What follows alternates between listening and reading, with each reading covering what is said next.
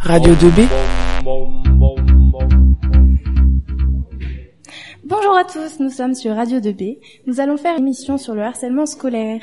Nous sommes en présence de Madame Audrey Deschamps, de la BPDJ, de Monsieur Dubos, CPE du lycée Rémi Bello, et ainsi que Monsieur Dufeil, infirmier de l'établissement scolaire. Nous devions euh, avoir la présence de Madame Fraisse, mais malheureusement, euh, pour cause euh, de transport, elle n'a pas pu euh, être présente à cette émission. Clément, est-ce que du coup tu peux nous donner une définition simple? Qu'est-ce que réellement le harcèlement scolaire?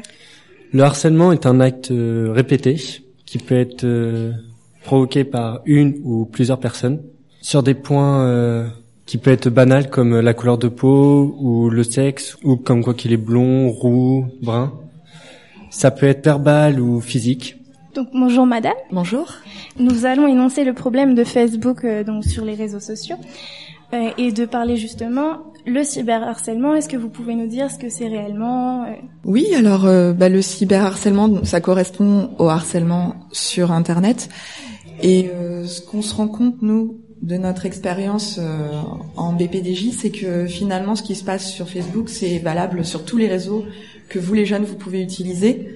Euh, Instagram, Snapchat, euh, Periscope maintenant. Donc on a les mêmes problèmes sur tous les réseaux, puisque de toute façon le fonctionnement de tous ces réseaux est le même. Au début, on crée un profil dans lequel on renseigne énormément de choses. On peut par exemple donner euh, son numéro de téléphone, son adresse, mais aussi son orientation sexuelle, politique, enfin plein de choses qui peuvent amener derrière à des critiques. Ensuite, on recherche des contacts et vous, on constate que votre objectif c'est d'en avoir un maximum. Plus on a de contacts, plus il y a de chances qu'il y ait des harceleurs parmi eux.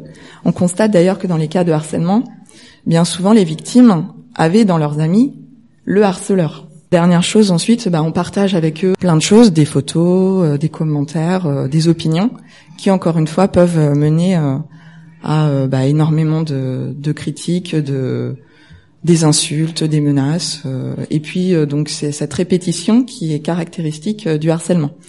Euh, si on insulte une fois, si on menace une fois, ça sera sanctionné bien entendu par la loi, mais ça sera pas du harcèlement, ça sera des violences.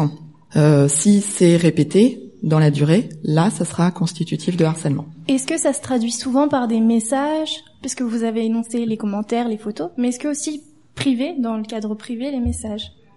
Ah oui, par euh, par texto, euh, sur le portable, bien sûr. Généralement, quand il y a un début de harcèlement, alors ça commence sur un réseau, et puis bien souvent, ça va s'étendre sur tous les moyens de communication.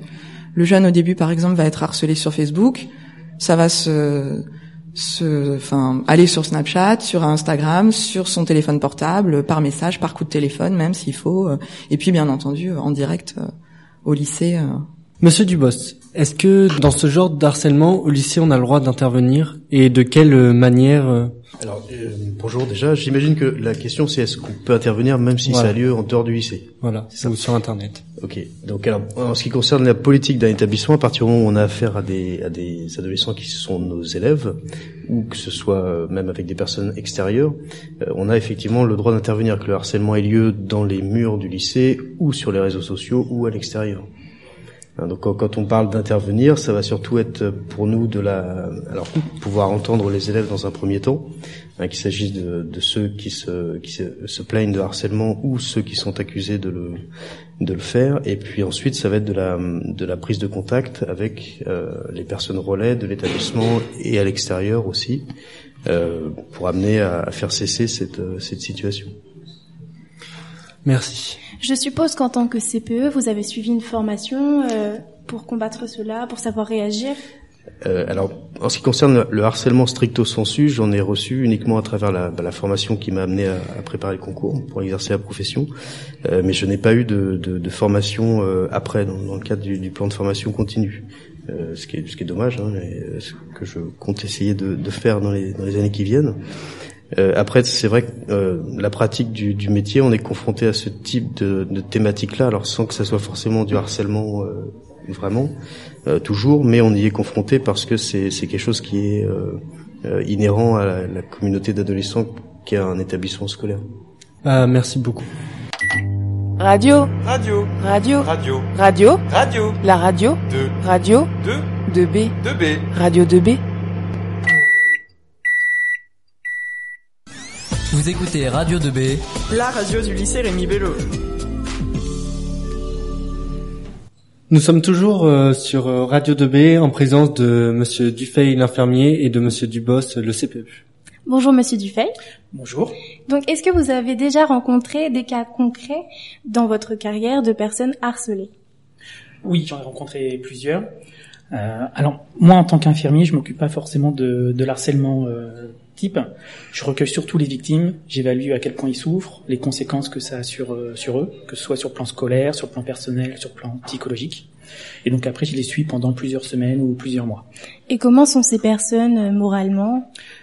Je vais pas vous surprendre. Durant ces périodes? Généralement, elles vont pas très bien. Euh, Il y a plusieurs conséquences, autant sur leur psychologie que sur leur organisme.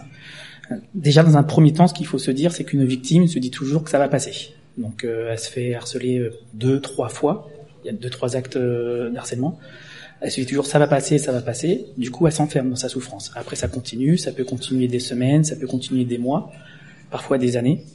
Donc, s'il y a bien quelque chose qu'il faut avoir en tête, c'est quand une personne vient nous dire je me suis fait harceler depuis, enfin, je me fais harceler depuis trois mois, faut pas lui dire pourquoi tu en parles que maintenant. Déjà, pour elle, c'est compliqué de venir vers nous. Donc ça, faut, faut surtout pas le faire. Au niveau des conséquences, euh, le jeune a souvent tendance à s'isoler, à s'enfermer dans sa souffrance. Par exemple, à domicile, il va s'enfermer dans sa chambre. Les parents vont le voir de moins en moins souvent. Euh, il va aussi beaucoup moins manger. Il y a quand même des troubles de l'appétit.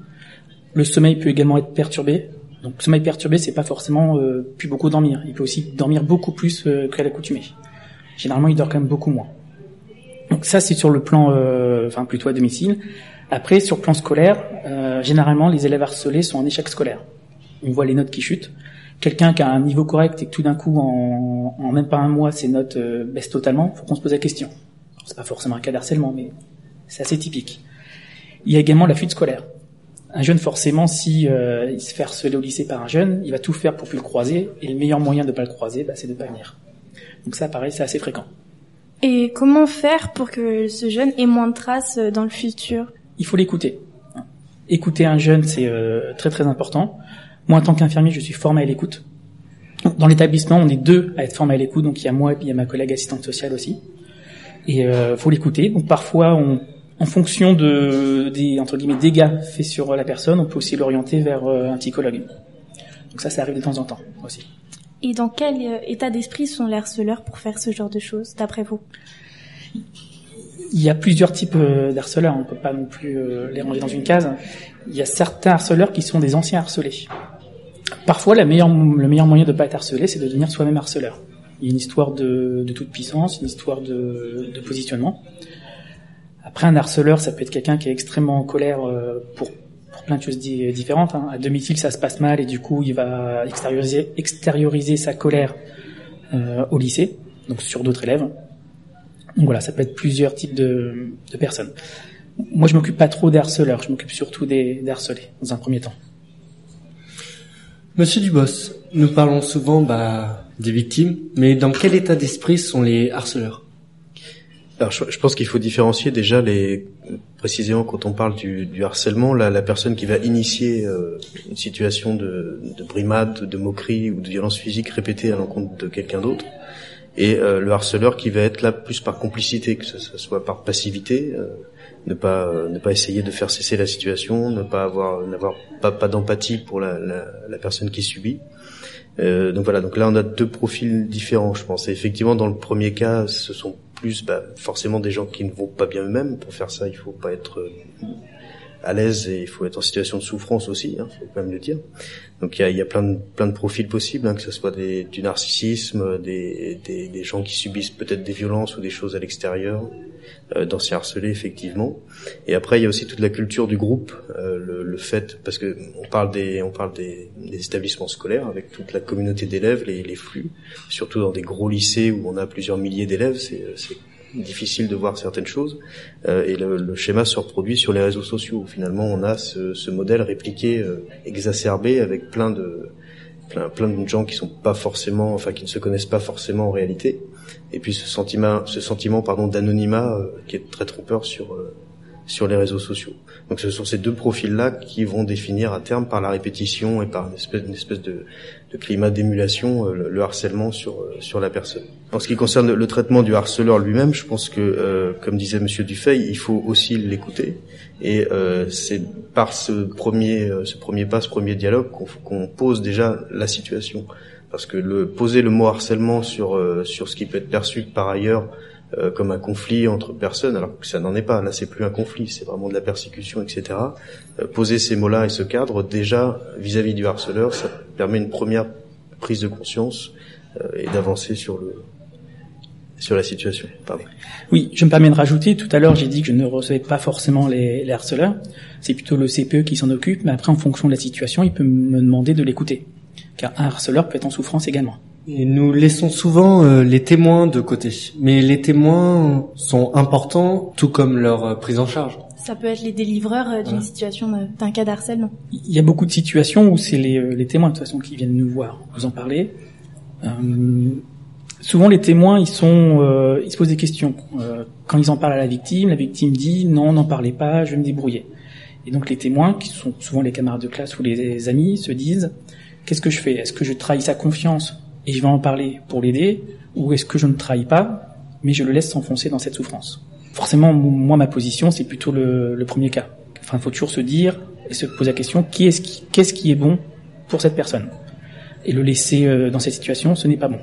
Monsieur Dubos, euh, les témoins qui, il y a des témoins qui peuvent être harceleurs, mais enfin, comme j'ai lu dans le livre euh, que Nora Fraisse avait écrit, il y avait euh, un harceleur et plusieurs témoins qui se sont mis autour d'elle pour euh, pour euh, bah, suivre suivre le harceleur. Oui, c'est, c'est typiquement ça. Là, on est, on, d'un point de vue éducatif, on est dans ce qui relève de la civilité, enfin même du civisme. C'est en tant que témoin, j'ai plusieurs comportements possibles. Soit je ne fais rien, hein, donc je peux mm. être, je peux être activement complice, mais je peux aussi être complice par passivité parce que je ne fais rien et parce que je ne dis rien aussi. Euh, donc ça, ce sont des, des éléments qui doivent s'apprendre s'ils ne s'ils sont pas là. Euh, donc on, est dans, dans, une logique de, de qu'est-ce que qu'est-ce qu'en tant qu'adolescent, comme adulte en formation, je dois apprendre euh, en termes d'empathie, en termes de, de d'intervention, parce qu'après c'est des choses qui peuvent se retrouver n'importe où. On, parle souvent de situations d'agression ou autre dans la rue où personne n'intervient par peur, par euh, espèce de, saisissement collectif, etc. Donc ça, c'est des choses qui doivent être intégrées au même titre que euh, n'importe quelle matière ou discipline euh, au lycée, qui doivent être intégrées par les adolescents. Et ça, ça ne passe que par la prévention, par relayer les messages officiels. il y a eu une campagne, une grosse campagne sur le thème du harcèlement cette année. Voilà, donc il faut sensibiliser les, les, élèves pour que justement ils ne se retrouvent pas dans, dans cette situation de témoins passifs et on est dans une situation assez proche de la non-assistance à personne en danger hein, également. Et puis parfois, il y a certaines personnes qui sont dans cet entourage donc passif, ils se disent tant que quelqu'un d'autre se fait harceler, moi je suis tranquille. Il y a aussi cet état d'esprit. Il y a de la peur. Oui, il y a, il y a beaucoup de peur. Si je peux juste ajouter, il y a de la peur, mais il y a aussi, alors peut-être moins à nos gens, je l'ai moins constaté, mais il y a aussi une culture de, de l'omerta qui existe. Hein. Alors c'est beaucoup plus prononcé dans d'autres établissements parce qu'il y a une un contexte social derrière qui est, qui est plus fort, mais c'est quand même encore très souvent le cas des élèves qui refusent de témoigner ou de donner des noms, parce qu'on est sur un modèle un petit peu euh, comme dans les comme dans les films de gangsters. On ne donne pas les noms, sinon on est une balance, etc. Donc on prend pas du tout conscience de la du côté dramatique de la situation et potentiellement dangereux. Monsieur Dufay, quand on est témoin ou victime, comment mettre des mots Oui, je suis harcelé. Oui, c'est du harcèlement scolaire. C'est très compliqué. Généralement, un jeune qui se fait harceler ne dit pas je suis harcelé. Il dit je suis, on, m'embête à l'école, on fait ci, on fait ça, donc il peut énoncer des faits, mais le terme harcèlement est rarement prononcé. Pour la victime, c'est compliqué d'aller voir euh, quelqu'un pour en parler. C'est ce que je disais tout à l'heure. En plus, plus il attend, plus également il a peur de se faire juger. Pourquoi tu en parles que maintenant? Il y a plusieurs solutions de, d'exprimer sa souffrance. Donc, il peut en parler à des camarades de classe, qui peuvent ensuite aller voir les adultes euh, de l'établissement. Euh, après, aujourd'hui, il y a aussi plusieurs moyens de communication. Euh, les élèves ont, généralement les mails de certains enseignants, donc ils peuvent envoyer un mail. On peut aussi écrire un courrier. Donc ça, c'est possible. Quelle est la psychologie euh, des victimes? Enfin, souffrance. Je pense que c'est le, bon terme. Tout à l'heure, comme je l'ai dit, euh, il peut y avoir des conséquences somatiques. Je l'ai pas dit tout à l'heure, mais il faut aussi se dire que les conséquences peuvent être dramatiques. Ça peut aller jusqu'à la scarification. Il y a même des jeunes qui se suicident suite au harcèlement. D'accord, merci. Merci à tous. Maintenant, nous allons faire une petite pause en écoutant Colline et sa chanson Crier tout bas.